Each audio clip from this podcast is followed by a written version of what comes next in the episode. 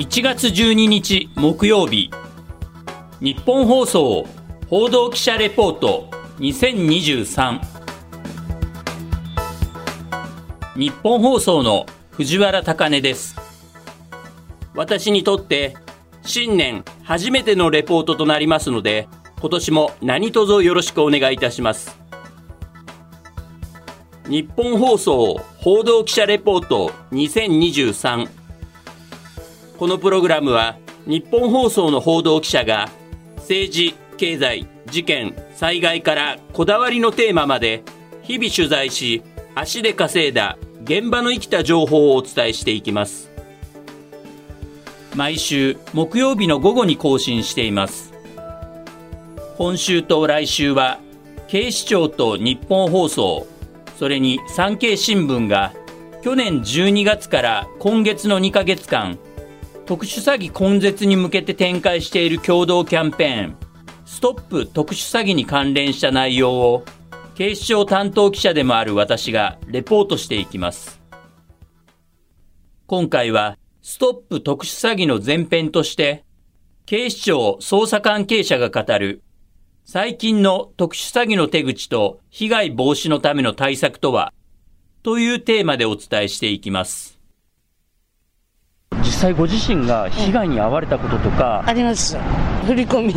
うまくやるなと。思って信用しちゃった。電話はかかってきました。怪しいと思ってすぐに詐欺だと分かり最初は分からなかったです。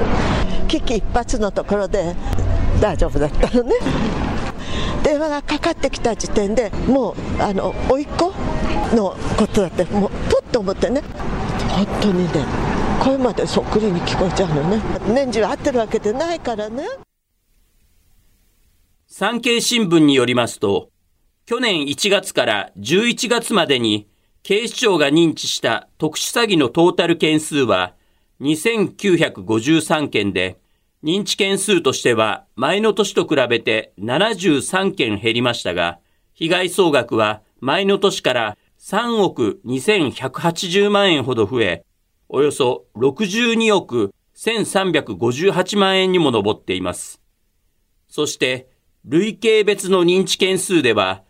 還付金があると偽り、現金を騙し取る還付金詐欺が全体のおよそ27.5%を占め最多で、次いでオレオレ詐欺、キャッシュカード詐欺等、預貯金詐欺などが続いています。冒頭お聞きいただきましたが、私が取材した巣鴨でも過去に特殊詐欺にあったり、相手からの電話の途中で詐欺と気づき、幸いにも被害に遭わなかった経験を持つ高齢者の方が多くいらっしゃいました。このように、今も深刻な被害の状況が続いている特殊詐欺。この特殊詐欺について、産経新聞警視庁担当大渡美咲サブキャップと私が、普段社会問題化している還付金詐欺やオレオレ詐欺などの特殊詐欺対策などに取り組んでいる、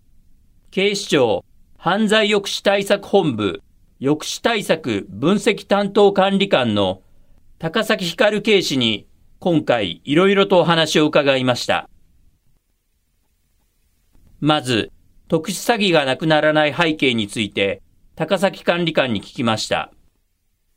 被害者側から言うとですね、詐欺に騙されるわけないっていう、やっぱりこの思い込みがやっぱかなり大きいですね。そこが一番危ない。私は家族は騙されない。そう思っている方がたくさんいらっしゃるので、なかなかあの、減らないと。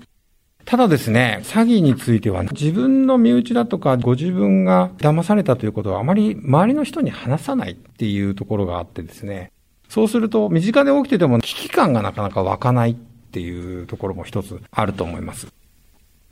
犯人側ということになると、対面というかですね、どうしても通信手段を使って騙すということで、そしてあの、犯行グループ自体が役割分担があって、組織体になっているというところで、警察としても毎年毎年多くの被疑者を検挙しているんですけれども、やはりこの末端になる受け子だとか出し子だとか、まあ被害者に近いですね、存在の検挙がまあ主な検挙になっていって、なかなかそこから先のですね、検挙に至らない。まあもちろん、あの、してはいるんですけれども、全体数からすると少ないと。このグループ自体の壊滅につながらないというふうなですね、ところが挙げられるんじゃないかと思います。次に、特殊詐欺の累計別の認知件数で最も多い還付金詐欺の手口や特徴などについて、高崎管理官はこのように話してくれました。最初に、まず、区役所、市役所、いわゆる役所の職員を語って、まあ、例えば5年だとかですね、3年間の累積医療費の還付がありますけど、封筒をお送りしているのですけれども、その返事がないので、電話をしました。というようなですね、騙しの文言が切り出しがあって、で、本来であればその返信の期限というのが切れているんですけれども、今日までだったら ATM で手続きができますと。そういったところでですね、被害者側の心理を圧迫してですね、切迫感を出して、だったら今日中に手続きしなきゃっていう気持ちにさせるっていうところがですね、この還付金詐欺の特徴でもあります。特に高齢者が狙われる可能性が高い還付金詐欺。高崎管理官は、いろいろと手口を変えながら、言葉巧みに電話をかけてくる詐欺グループたちから、自分の家に電話がかかってきた場合や、高齢者が携帯電話をかけながら、ATM で操作をしているのを見かけた場合の留意点などについて、次のように教えてくれました。基本的にですね、医療費の還付だとか、そういったあの手続きというのは、封書以外ではほとんどの市役所がやっていないということですね。で、まして、あの、ATM で操作をして、これを還付手続きをするということはですね、絶対にないんですね。もしですね、高齢者の方が携帯電話をかけながら ATM の操作をしていた場合ですね、高齢者の方は医療費の還付金が戻ってくると思って、もうこれ騙されて完全にその操作をしてますので、まあ、詐欺じゃないですかとかですね、これやめてくださいって言ってもですね、そう簡単に言うことを聞いてくれない。そういう状況が伺えます。なので、騙されてないですかという声かけではなくてですね、大概の方が ATM 操作に不慣れな高齢者ですので、お手伝いしましょうかって言ったところで、あ、じゃあお願いしますとかですね、そこでまあ一旦操作を止めてくれますので、そこで冷静になってもらって、一旦中止するとか、そこで110番していただくとか、あと ATM の備え付けのインターホンがありますので、これで銀行の方に知らせていただくと、こういった形をとっていただければと思います。また、高崎管理官によりますと、犯人や詐欺グループたちの間では、個人情報などが書かれた名簿が出回っていて、その名簿から電話に出やすい人たちを分析しているということです。まあ今個人情報の関係があると言いながらも、いろんな名簿が出回ってるのは確かなんですね。なので犯人たちはいろんなところからその名簿を入手して、その中で電話に出やすい人たちっていうのをまた自分たちで分析をして、で、そこの中で、だから何回も何回もかかってきてる方いっぱいいます。私以前やった時にやっぱりね、2回協力してくれて、その2回目には警察に通報してもらって、騙されたふり作戦に移行して、検挙に至ったっていう高齢の男性の方なんですけど、3回目に騙されちゃったんですよ。たまたまちょっとお孫さんがその地区で仕事をし始めたっていうことを聞いて、そしたら犯人がたまたまその地区で今朝カバンなくしちゃったんだよって朝電話かかってきて、もうそこに壺にはまっちゃって、そこからずっと騙されてしまって、まあ、高額数百万のお金を渡してしまったっていうような事例もありますので、だから私は騙されないと思わない。うん、そこがやっぱり一番被害防止には効果的じゃないかと思いますね。では、詐欺グループたちが、あえて電話に出やすい人たちを狙って犯行に及ぶ数ある特殊詐欺の中で、コロナ禍以降、特に被害が増加傾向にある詐欺は何なのか。高崎管理官は、その一例として、金融機関に預けていない、いわゆる家のタンス貯金である手持ち現金を騙し取る事案を挙げました。オレオレ詐欺については、えっ、ー、と、今、手持ち現金、いわゆる金融機関だとかに預けているお金じゃなくて、家にあるお金をかなり取られてるんですね。これ背景として、まあちょっとそのコロナの関係だとかで、あんまり外に出たくないとかっていうことで、ちょっと多めの現金をうちに置いたりっていうことがあると思うんですけど、あのー、やはりですね、犯人側もそれを狙っているような傾向があります。なので、最初にその、例えば息子さん語りでしたときに、うちに今いくらあるとかっていう話をしてきたりするんですね。いや、集めれば500万ぐらいになるよって言ったら、あ、これはいただきだと いうことで、そうすると、金融機関に行ったり、他の人のところに行かないので、阻止される可能性が低いんですよね。成功率が高いということで、そこをまあどんどん狙ってくる。特にその辺は今、ちょっと傾向として出てきてますね。コロナ前だと、手持ち現金のパーセンテージは36%ぐらいだったんですね。それが年々こう上がってってるような今背景があります。オレオレ詐欺の場合は特に金融機関にお金を下ろしに行くと、今金融機関がかなりの確率で被害を防止してくれてるので、なるべくこう金融機関に行かせないとか、それでお金を用意させるとか、あとはあの ATM でお金を何回も何回も分けて下ろさせるとか、そういったところは出てきてますよね。犯人たちはいろいろね、その効率みたいなことをどんどんどんどんやっぱり考えてますから。このように、その時の世の中の情勢などに合わせて手口が多様化している特殊詐欺。その中でも、警視庁が還付金詐欺を撲滅するために、現在力を入れているストップ ATM での携帯電話運動について、高崎管理官は次のように話してくれました。還付金詐欺をですね、撲滅するために、ATM コーナーでは、携帯電話の通話をしない、させないということをですね、都民の皆さん、国民の皆さんに行っていただこうというものであります。還付金詐欺の手口というのは、犯人からですね、被害者が ATM に誘い出されて、そこで携帯電話越しに指示を受けながら ATM を操作するというのが特徴ですので、ATM で携帯電話をかけながら操作をしないということがですね、徹底されれば、この手口自体がですね、撲滅できるということで、警視庁ではこのストップ ATM での携帯電話運動、電車の中とか、病院の待合室で携帯電話をかけない、そういったあの社会的なルール、マナーにしていって、この還付金撲滅を目指したいと。今回の高崎管理官への取材の最後、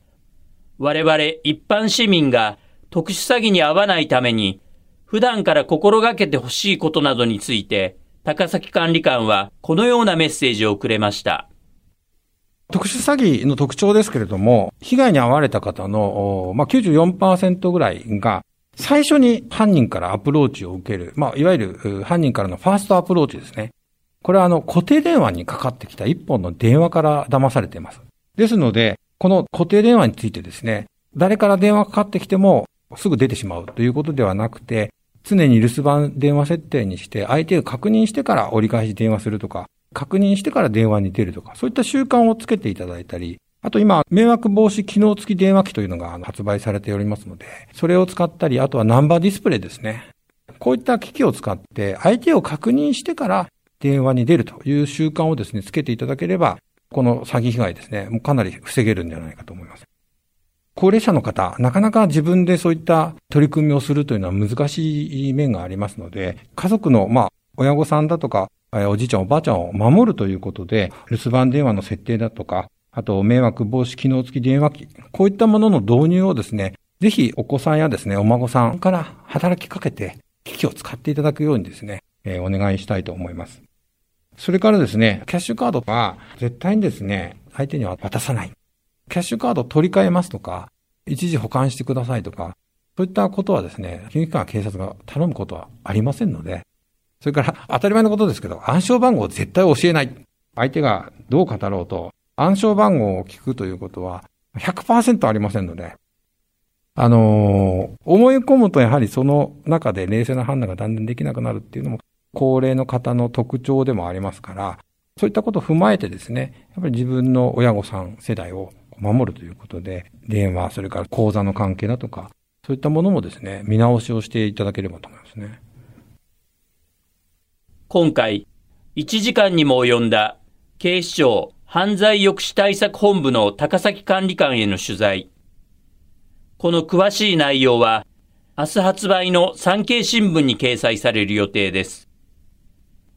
絶対に自分は騙されないと容易に考えずに、ぜひ産経新聞の記事もお読みいただいて、ご自身や自分の家族、知人を特殊詐欺から守るための参考としていただければと思います。